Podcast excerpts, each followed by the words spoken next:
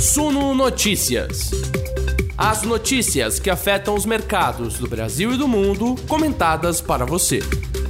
Olá, investidores, sejam todos muito bem-vindos. São 19 horas em Brasólia. Está começando mais uma live do Suno Notícias em que a gente olha para trás e faz aquele resumão do mercado para você ficar por dentro de tudo que aconteceu nesta quarta-feira, dia 30 de março. O ano tá voando, o primeiro trimestre, ó, já foi lá para cima, tá? E o que aconteceu nesse dia 30 de março? Aconteceu que o Ibovespa subiu 0,2%, o dólar subiu 0,62%, o IFIX subiu 0,37%.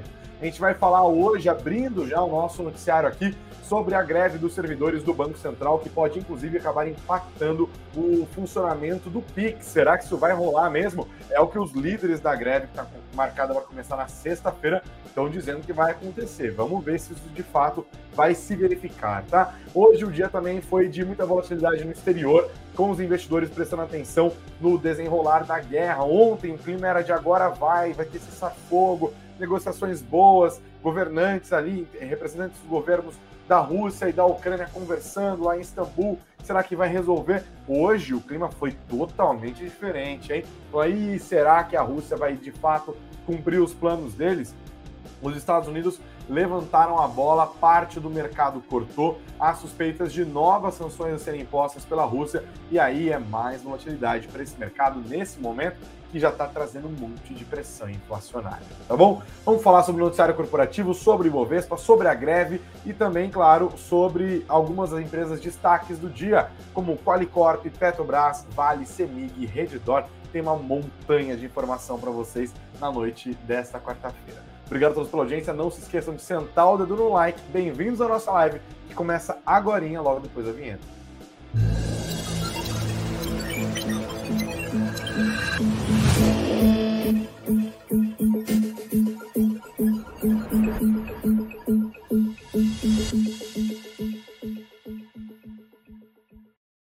Banco do Brasil anunciaram uma greve que eles classificaram como severa. Está marcada para começar nessa sexta-feira e, segundo eles, pode inclusive afetar o funcionamento do Pix, esse meio de pagamentos que já se tornou tão comum, né? Como dizíamos na época dos depoimentos do Arcut, que mal conheço, mas já considero pacas. É esse o sentimento dos brasileiros aqui em relação ao Pix. E agora a greve dos servidores ameaça a continuidade do funcionamento desse importante serviço de pagamentos instantâneo. A matéria está no nosso site, no suno.com.br barra notícias, suno.com.br barra notícias, e eu leio junto com vocês, tá? O Sindicato Nacional dos Funcionários do Banco do Brasil reforçou no início da greve da categoria para essa sexta-feira, dia 1 de abril, e disse que o movimento pode ser mais severo caso o governo publique uma medida provisória com reajuste dos policiais federais e deixe de fora os servidores do Banco Central. Segundo o sindicato, uma greve mais forte poderia interromper total ou parcialmente o PIX, a distribuição de células e moedas, as operações de mercado aberto, a divulgação do boletim Focus e diversas taxas, além do funcionamento do sistema de pagamentos brasileiros. Os servidores do Banco Central lutam ali por um aumento de 26,6%. A remuneração anual de um analista do BC é de, em média, R$ 26.200, tá? Então, o que, que eles estão de olho? Olha, a greve vai rolar, mas se o governo publicar uma medida provisória no limite do prazo ali, né, é, que é até sábado, inclusive, dando um reajuste somente para as polícias é, federais e rodoviárias federais, aí a greve vai encrespar, a greve vai ser maior e a gente pode, inclusive, paralisar o serviço do Pix. Para você que está se perdendo nessa história, eu relembro, no ano passado, o presidente Jair Bolsonaro, ainda na esteira ali da PEC dos precatórios, lembra que liberou uma grana para o governo gastar em ano eleitoral, né? O governo está feliz com a arrecadação, está querendo gastar mais, Bolsonaro quer a reeleição. Ele chegou a prometer um aumento para todos os servidores públicos federais, todo mundo, as autarquias, os funcionários do governo, as polícias, etc, etc, etc. Depois ele mudou o discurso, fez pressão política para que no orçamento desse ano constasse 1 bilhão e 700 milhões de reais para dar reajuste que ele priorizaria, ele mesmo disse, para os policiais, que são uma base política dele. Então é basicamente uma escolha política do presidente Jair Bolsonaro que gerou uma reação de outros setores, de outros funcionários públicos da União, como é o caso dos servidores do Banco Central, que é uma autarquia, certo? Eles querem, como eu disse agora há pouco, um reajuste de 26,6% e estão ameaçando fazer essa paralisação, tá? Essa ameaça aqui do Pix, que está deixando muita gente cabelo em pé, está deixando o mercado apreensivo, acontece no mesmo dia em que os números do Banco Central, do próprio Banco Central, mostram que pela primeira vez desde que o Pix foi criado, o Pix superou o cartão de crédito como meio de pagamento, isso no último trimestre do ano passado, tá? Nos últimos três meses de 2021, as operações com Pix foram feitas 3 bilhões 890 milhões de vezes. Já as operações com cartão de crédito foram feitas 3 bilhões 850 milhões de vezes, ou seja, uma diferença ali de 40 milhões de operações a mais de Pix do que operações de cartão de crédito. Então foi a primeira vez em que isso aconteceu. É um movimento importante, tá? Inclusive os dados do Banco Central mostram que desde que o Pix estreou em novembro de 2020, quem mais perdeu espaço foram as modalidades de transferência, como o TED, DOC e as interbancárias. No último trimestre, por exemplo, a queda das operações de TED foi de 50%. Foram 294 milhões, metade do que tinha rolado no quarto trimestre de 2020, tá? Então, assim, é impressionante como o Pix se tornou de fato uma, uma medida muito adotada pela população. Virou expressão popular rapidamente, né? Ah, me faz um Pix aí e tal. Eu mesmo já brinquei com isso várias vezes aqui nas nossas conversas. O Pix agora cada vez mais popular, né? E agora pode ser que ele seja paralisado, ainda na esteira desses protestos de servidores que querem reajustes, tá? Mas tem mais, ó, a, a operação que está rolando lá no Banco Central já está afetando o banco. A gente, a gente, viu que na segunda-feira o Boletim Focus, que era para ser divulgado às 8 horas e 25 minutos da manhã, entrou às 10 horas da manhã, a semelhança do que rolou na segunda-feira anterior. Hoje, inclusive, havia divulgação marcada para fluxo cambial e alguns outros indicadores. O Banco Central acabou divulgando uma nota informando que fluxo cambial, o resultado das operações cambiais, é, não serão publicados nesta quarta-feira, por conta da greve, né? Na verdade, ainda não é greve, eles estão fazendo uma operação padrão, ou seja, durante o período da tarde ali, eles praticamente não estão trabalhando. Isso está afetando a divulgação, está afetando o funcionamento do Banco Central, embora o Banco Central diga que tem uma operação de emergência ali para continuar funcionando, tá? E você pode perguntar, ué, mas essa greve vai rolar? O que, que o Campos Neto, presidente do Banco Central, está fazendo para resolver essa situação? Ele não está conversando com os líderes da greve, ele não está conversando com o ministro Paulo Guedes. O que, que ele está tentando fazer? Sim, está. Mas, segundo os funcionários do Banco do Brasil, o clima não está bom e os esforços dele não foram muito bons, tá? É, segundo a matéria que está aqui no Valor Econômico, foi um fiasco, dizem servidores do Banco Central, sobre reunião com o Campos Neto para tratar de reajuste. O Sindicato Nacional dos Funcionários do Banco Central afirmou que a reunião com o presidente da Autoridade Monetária, Roberto Campos Neto, sobre o reajuste e reestruturação de carreira que eles estão demandando foi um fiasco. A reunião aconteceu na terça-feira por videoconferência. É... Então, tipo, não confiaram muito no campo preocupados com essa história da medida provisória que pode dar reajuste só para os policiais. Eles disseram: há um risco de ser publicada até o dia 2 de abril de 2022, sábado, portanto, a medida provisória com o reajuste dos policiais federais. Se os técnicos e analistas do BC não estiverem nessa medida provisória, a greve será ainda mais forte e, como dissemos agora há pouco, poderá interromper total ou parcialmente o PIX, a distribuição de moedas e cédulas, divulgação, funcionamento do sistema brasileiro de pagamentos, mesas de operações do DEMAB, entre outras atividades, tá? Então ainda não temos uma resolução, mas olha, mais gente está entrando e o governo está se movimentando. Agora, no fim da tarde, o Jornal do Estado de São Paulo publicou essa matéria de que o governo está estudando dar um reajuste linear, tá? Um reajuste de 5% para todos os servidores do Executivo Federal a partir de julho. Leio na matéria da repórter Lorena Rodrigues. Diante da mobilização crescente do funcionalismo público, setores do governo agora estudam a concessão de um reajuste de 5% para todos os servidores do Executivo Federal. O aumento seria dado a partir de julho e teria um custo de cerca de 5 bilhões de reais para os cofres públicos neste ano. De acordo com fontes ouvidas pelo Estadão, essa medida é uma alternativa para tentar distribuir de forma mais equânime o aumento salarial reivindicado por servidores de diversos órgãos públicos, como Receita Federal, Banco Central e Tesouro Nacional, que já fizeram paralisações e intensificaram o movimento nas últimas semanas, depois de o presidente Jair Bolsonaro prometer no ano passado, como eu disse agora há pouco, aumentar os vencimentos apenas dos policiais federais.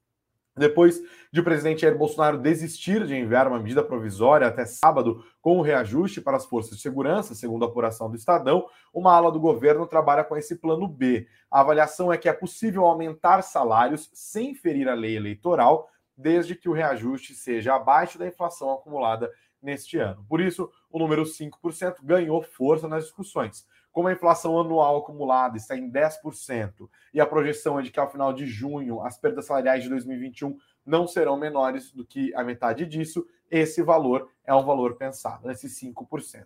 Mas olha, julho é o prazo porque a lei de responsabilidade fiscal proíbe aumento de despesas com o pessoal nos últimos 180 dias de mandato.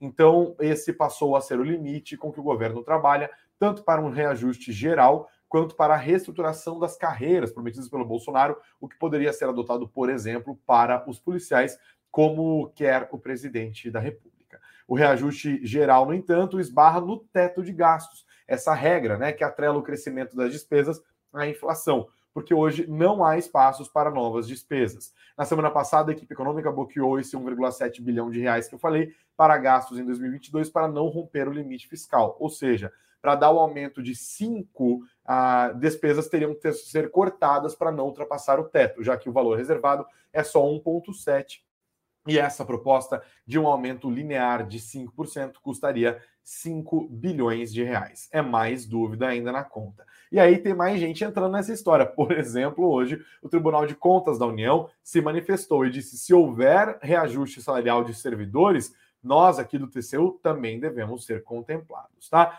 É, se manifestou e em comunicado apresentado em sessão plenária desta quarta-feira, a presidente Ana Arraes apontou que cobrou à Casa Civil e ao Ministério da Economia que o governo também reestruture as carreiras de servidores do Tribunal de Contas da União, caso conceda reajuste a outras categorias. Afirmou a Ana Reis na hipótese de haver recomposição remuneratória de algumas carreiras de Estado, seja igualmente completados os servidores deste tribunal com os mesmos percentuais. Bruno Dantas, que é vice-presidente do TCU, endossou o discurso e disse que é um legítimo pleito de todos aqueles que integram carreiras típicas de Estado, que não podem ser preteridos caso o governo envie ao Congresso projetos de lei e reestruturação a algumas delas. Então, mais um tá, é a lógica do farinha pouca, meu pirão primeiro. Tá todo mundo desesperado atrás de reajuste no funcionalismo federal, além do TCU. É importante destacar, nesta quarta-feira, peritos médicos do INSS anunciaram também que entraram em greve, paralisação por tempo indeterminado, reivindicando aumento salarial fim da teleperícia, entre outros, tá? Eles reivindicam uma recomposição salarial, no caso dos peritos do INSS, de quase 20% para repor a inflação dos últimos três anos, também uma melhora no plano de carreira e realização de concurso para contratar novos profissionais, tá? A Associação Nacional dos Peritos Médicos afirmou por nota que o movimento foi instaurado única e exclusivamente em virtude da postura completamente omissa e desrespeitosa adotada por parte do governo federal na pessoa do ministro Onyx Lorenzoni, ministro do Trabalho e da Previdência. Segundo a associação que representa os peritos médicos, eles foram surpreendidos pela ruptura do acordo firmado com o governo após mais de dois meses de negociação.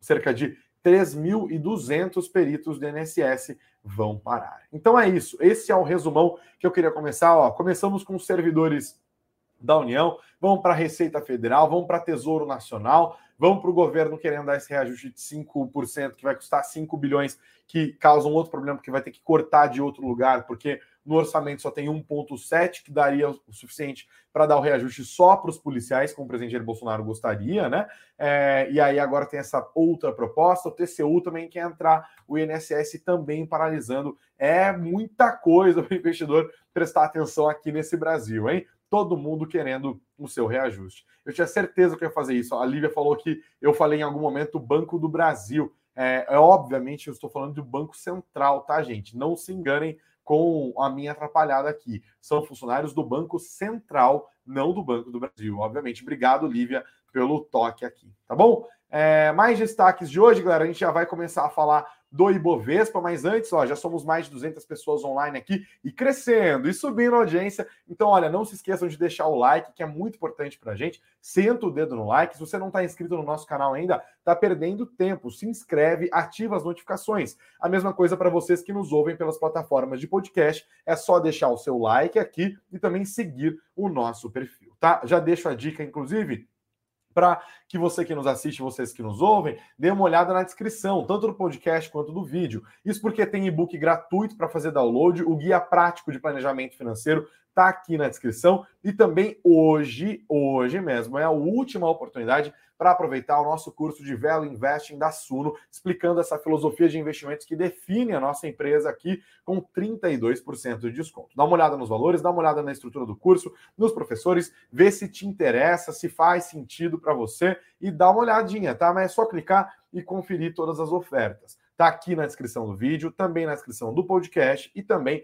está no nosso chat para vocês que nos acompanham ao vivo tá bom? Deixa eu dar uma olhada nos comentários antes de seguir com o noticiário. Pessoal, a Janete Benarroz deixou boa noite dela aqui, junto com o Márcio, com o Miron Merten, o Amilcar, o Clériton, o Felício, a Ana Vitória, o Roberto Rossellini, que está com a gente aqui desde Santos. Muito obrigado. O Felício falando que ele está evoluindo, tem uma visão mais ampla de vários assuntos e muito disso se deve ao Sul Notícias. Brigadão, hein, Felício? Elogio é sempre bom de ler. Obrigado. É, o Roberto também está compartilhando com ele. O Thiago Costa deixando boa noite, querendo saber das novidades da noite. Vamos junto, Thiago. Obrigado. A Kelly também. Ao Pedro Dantas, quem mais está com a gente aqui? O Léo Matheus, o Gabriel Aguiar, o próprio YouTube está aqui, aqui, querendo saber o que chega primeiro, o Greg ou o Pix. Por enquanto, cheguei, né? Tamo junto. É, o Coelho Branco deixando os comentários dele aqui. O Michael querendo saber se vai atrapalhar o funcionamento do Tesouro. Pode atrapalhar, com certeza, viu, Michael? A Nívia Oliveira também deixando o boa noite dela. Quem mais? O Renan Christen comentando aqui, ó, tá falando que a situação tá desiludido, o Renan aqui, hein? Falou que a sensação que ele tem é que o Brasil não tem mais jeito. Entra presidente, sai presidente, Congresso renovado e parece que está cada vez pior. Tá aqui o desabafo do Renan Christen. Obrigado, Renan, pela sua audiência. Aqui o Stanley tá sempre zoando os fãs de político, sabe que aqui é espaço para zoar fã de político mesmo. Ele diz ainda tem gente que ama político. É isso aí. Obrigado também, Stanley, pelos seus comentários, tá? Galera, tem mais coisa para a gente falar hoje, hein? Já vamos falar de Bovespa, inclusive. Volto a compartilhar a tela para vocês que nos assistem pelo YouTube, para vocês que estão nos ouvindo, fiquem tranquilos, tá? Eu passo tudo tintim por tintim do que está acontecendo. Hoje, o Ibovespa teve uma alta de 0,2%, fechou nos 120.260 pontos, tá? Foi uma alta bem módica, num dia de muita conturbação no noticiário econômico, mas um maior fechamento dos últimos sete meses. A moeda americana, como eu disse no começo, teve uma alta de 0,62%, encerrou o dia cotado aos R$ 4,78, 47872. O IFIX subiu 0,37% aos 2.772 pontos, tá? O Ibovespa subiu sustentado em grande parte por Vale e por Petrobras, num dia que houve valorização do minério de ferro e do petróleo. No caso do minério de ferro, pessoal, é, hoje houve perspectivas de que aquela cidade, que é um enorme distrito siderúrgico da China, Tanchan, vai voltar à sua produção. Tá? Tanchan tinha ficado sobre um lockdown severo, porque a China ainda passa pela maior onda de contaminação de Covid-19 desde o começo da pandemia. Agora é Xangai quem está sofrendo com um grande lockdown. Tanchan foi anunciado nos últimos tempos, agora a expectativa de que haja uma retomada na produção desses grandes polos siderúrgicos chineses acabou ajudando os preços do minério de ferro que subiram e, por sua vez, ajudaram Vale e empresas de mineração. O petróleo hoje também subiu, tá? E sobre petróleo temos até matéria aqui no nosso site. Petróleo volta a subir com incertezas sobre guerra na Ucrânia, dados dos Estados Unidos e também OPEP+. Vamos juntos tentar entender o que está acontecendo com o petróleo, que acabou ajudando a Petrobras hoje? É, um quadro de menor otimismo se impôs sobre uma solução rápida para o conflito entre Rússia e Ucrânia. Também o dólar recuou na sessão, o que tende a apoiar o petróleo, né? Com notícias também do setor em foco. O WTI para maio teve uma alta robusta hoje, de 3,43% aos 107 dólares e 82 centavos o barril. O Brent teve uma alta de 3,46% aos 111 dólares e 44 centavos o barril. O, a, a, o ANZ afirma, inclusive, que o petróleo subia hoje em meio a mais dúvidas sobre as intenções da Rússia na Ucrânia e que a Ristad Energia apontou que o alívio de terça-feira, com a expectativa de que Moscou recuaria em suas operações militares, não foi visto hoje, após o Kremlin dizer que não houve reviravolta nas conversas de terça-feira, tá? Vocês devem se lembrarem, se lembrar ontem, né, do noticiário, eu falei que havia uma expectativa, né, uma questão de, olha, representantes do governo da Ucrânia, representantes do governo da Rússia sentaram para conversar numa rodada importante que aconteceu lá em Istambul, na Turquia, e aí o mercado ficou mais animado, depois a expectativa foi se dissolvendo. Os Estados Unidos falaram que não confiam na Rússia de Vladimir Putin, há vários riscos associados a isso e tal. A galera torceu o nariz e os preços das commodities voltaram a subir hoje, voltaram inclusive a pressionar os juros futuros, tá? Tá muito claro isso. Os juros futuros subiram sob o impacto da alta das commodities e também sob o impacto do IGPM, do mês de março, que foi divulgado hoje, tá? IGPM, o Índice Geral de Preços, Mercado, é um importante indicador porque ele costuma também antecipar os movimentos do IPCA. Um dos seus componentes é o IPC, os seus componentes vieram pressionados, e comparado a fevereiro, no entanto, houve uma desaceleração. Em fevereiro, o IGPM foi de 1,83%, em março, de 1,74%. O problema é que isso ficou acima do teto das estimativas coletadas pelo broadcast do Agência Estado, por exemplo, que era de 1,70. Esse 1,74 ficou acima da projeção mais pessimista em termos de inflação, né? A mediana do mercado era de um IGPM de 1,32, ou seja, de uma desaceleração muito mais forte, de 1,8 para 1,3, passou de 1,8 para 1,7. E aí, isso já deu um sustinho também, acabou pressionando os juros futuros que terminaram o dia numa alta relevante, tá? A questão é, com essas pressões inflacionárias, com a expectativa de que a guerra não vai acabar tão cedo, com o IGPM acima dos, das expectativas. Na semana passada teve PCA 15 que também veio acima das expectativas. A pergunta que faz, que é feita no mercado é: será que o Banco Central vai conseguir levar a Selic só até 12,75%? Vai ser suficiente para dar conta dessa dinâmica inflacionária? O mercado continua apostando que não, de maneira geral, quando a gente olha para o próprio boletim Focus do Banco Central. O pessoal está falando, hum, não, acho que vai por ali até uns 13%, tá? Então essa expectativa de mais pressão inflacionária e de dados inflacionários acima da expectativa acabou levando os juros futuros a subirem e acabou também levando é, aqui a uma correção importante do mapa dos ativos. As empresas de varejo que tiveram altas relevantes nos últimos dias tiveram quedas fortes hoje, tá? Inclusive com o Grupo Pão de Açúcar, Natura e Pets entre as maiores quedas do dia. Magazine Luiza, Americanas, Via, todo mundo acabou caindo. É, hoje com essa expectativa de juros um pouco mais altos, quando o investidor resolveu dar uma olhada com mais cautela para o mercado internacional, tá? Mais destaques de hoje também em relação a quedas, a Qualicorp. A Qualicorp divulgou um resultado bem decepcionante no quarto trimestre do ano passado. O lucro da empresa encolheu é, 25%, ficou em 50 milhões de reais, menos, bem menos do que o mercado estava esperando. As ações da Qualicorp acabaram liderando as perdas nesta quarta-feira, tá? Queda de 25,62%. A receita líquida, no entanto, teve uma pequena alta de 1,2%, ficou em 521,5 milhões de reais. O EBITDA ficou em 226 milhões de reais no quarto trimestre. A dívida líquida da Qualicorp subiu 109%, é um dos dados que acabou puxando para baixo os números da empresa hoje, tá? O resultado financeiro líquido da Qualicorp ficou no vermelho em 47,9 milhões de reais só no quarto trimestre de 2021.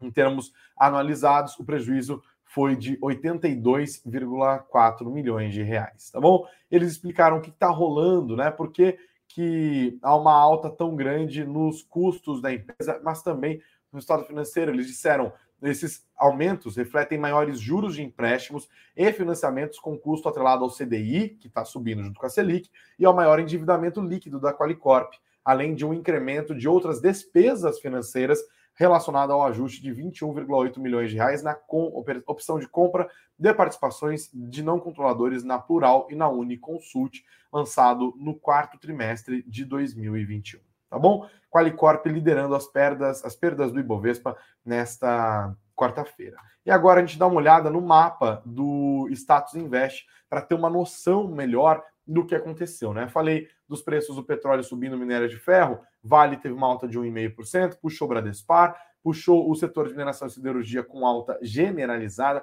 Gerdau, Gerdau Metalurgia, CSN, Uzi Minas, é, puxou Bradespar, CSN Mineração, todo mundo subiu, né? A Petrobras teve alta robusta, Petro 4 uma alta de 2,2%, Petro 3 2%, quase que cravado aqui, tá? Os bancos tiveram movimentos díspares, rola muita é, realização de lucros também aqui. Só quem subiu foi Santander numa uma modesta módica, o, B, o, Banco Pan teve uma alta mais relevante e o Itaú quase no 0 a 0, 0,14%. As quedas de Itaúsa, Banco do Brasil e Bradesco foram bem módicas também, nenhuma delas passou de 0,40%. Tá bom? É, quando a gente olha aqui para o varejo, a gente vê com clareza o que aconteceu, né? Quem se salvou aqui foi o grupo Soma, mas ainda assim numa alta bem pequenininha, 0,13, quedas relevantes de lojas Renner, de Magazine Luiza, de Americanas e de Via nesta quarta-feira, tá?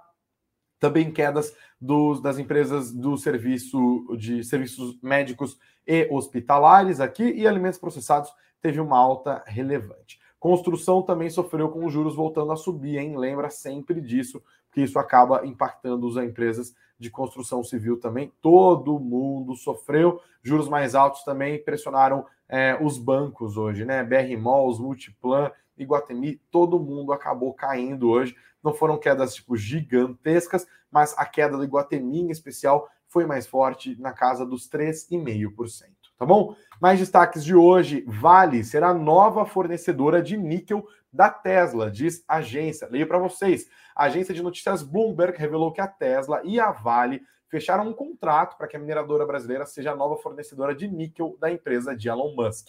A agência indica ainda que o acerto é uma parceria que deve durar alguns anos. Até o momento, nem Vale nem Tesla se manifestaram sobre a notícia, mas fontes ouvidas pela Bloomberg relataram que o contrato foi a forma que a Tesla encontrou para contornar a escassez mundial de níquel, que é uma matéria-prima importante para a produção de baterias dos carros e que é em grande parte produzida é, lá na Ucrânia também, tá? Então a Petrobras, a Petrobras não, a Vale se dá bem porque ela também produz níquel e agora teria esse contrato que ainda haverá de ser confirmado com a Tesla, tá bom? Mais destaques de hoje: Redditor teve um lucro de 419 milhões de reais no quarto trimestre de 2021. XP recomendou compra das ações com potencial de upside de 70%. Esses 419,5 milhões de reais de lucro no quarto trimestre do ano passado representam um avanço de 38,5% na comparação com os últimos três meses de 2020. Segundo o balanço da Redditor, o lucro dos últimos três meses do ano passado foi impulsionado pelo aumento da participação de controladas tributadas pelo regime de lucro presumido nos resultados da companhia e também pelo benefício fiscal dos incentivos fiscais, como Lei Rouanet, audiovisual, Lei do Esporte, entre outras, que é normalmente concentrado no último trimestre do ano. Tá bom? Mais destaque. Ah, no, no, eu não dei os números do ano, né?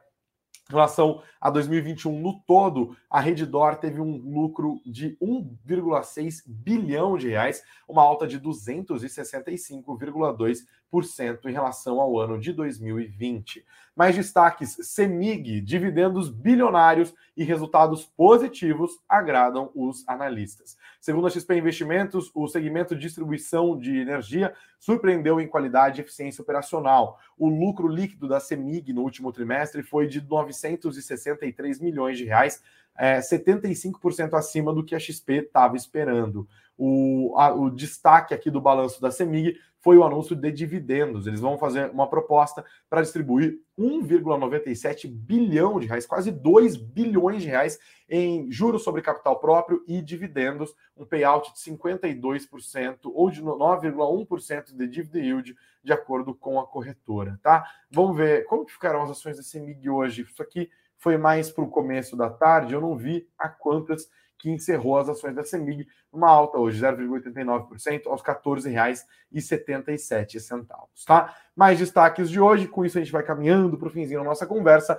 O ministro Paulo Guedes, né, ministro da Economia, disse que a privatização da Eletrobras não está prevista para este mandato. A vá. Ele disse em entrevista coletiva na Embaixada Brasileira em Paris que a troca de presidente da estatal foi feita, mas minimizou o impacto da medida sobre a Petrobras e disse: o presidente Jair Bolsonaro disse expressamente que não privatizaria a Petrobras neste mandato, no seu primeiro mandato. Nunca disse nada sobre o segundo, né? Ou seja, cobra dele, né, Guedes? Quer saber, no segundo mandato do presidente Jair Bolsonaro, ele privatizaria a empresa? E disse Paulo Guedes: quando penso em Petrobras, penso que a gente deveria privatizar a Petrobras, mas eu não tenho votos sou só um ministro da Economia. Durante a entrevista, Paulo Guedes também prometeu executar outras privatizações até o final deste ano, como a Eletrobras e os Correios, além de avançar com concessões de portos e aeroportos do Galeão, Santo Dumont e também Congonhas. Ou seja, para quem está esperando, quem sabe, uma privatização da Petrobras ainda neste 2022, pode tirar o cavalinho da chuva, não deve acontecer tão cedo assim. Tá bom? Galera, esses foram os destaques da quarta-feira, hein? Não se esqueçam de deixar o like, que é muito importante. E mais uma vez, falo para vocês aqui, ó, dá uma olhada nos links que estão na descrição do nosso vídeo. Nós temos um e-book gratuito, guia prático de planejamento financeiro, e também são as últimas horas para aproveitar o curso de Vale Investing da Suno com 32% de desconto. Os links estão na descrição do vídeo, estão na descrição do podcast e também estão aqui no nosso chat para todos vocês que nos acompanham ao vivo. Antes de ir embora, não esqueçam de deixar o like, que é muito importante, também de compartilhar o nosso conteúdo, se inscrevam no nosso canal, a vocês que nos ouvem pelas plataformas de podcast, que tem a nossa audiência sempre crescente aqui, mesma história, hein? É só curtir o conteúdo e também depois é, seguir o nosso perfil nas redes sociais, tá? Tem bastante comentário aqui, obrigado a todos pelos comentários. Vamos que vamos, amanhã às 9 horas da manhã estaremos juntos, se Deus quiser. Quinta-feira já é dia de botar aquela para gelar, tá bom? Bons negócios sempre, bom descanso e até amanhã de manhã. Valeu, pessoal, até mais.